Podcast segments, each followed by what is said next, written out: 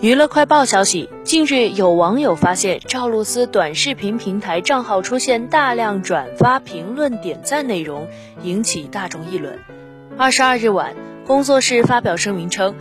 称造成不良影响的点赞、评论内容均非赵露思本人发布，表示对登录设备进行查看后，疑似是赵露思在拍摄《国子监来了个女弟子》期间丢失的手机。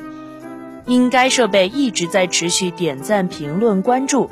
工作人员已第一时间修改了账号的对外显示隐私设置，并及时修改了账号密码。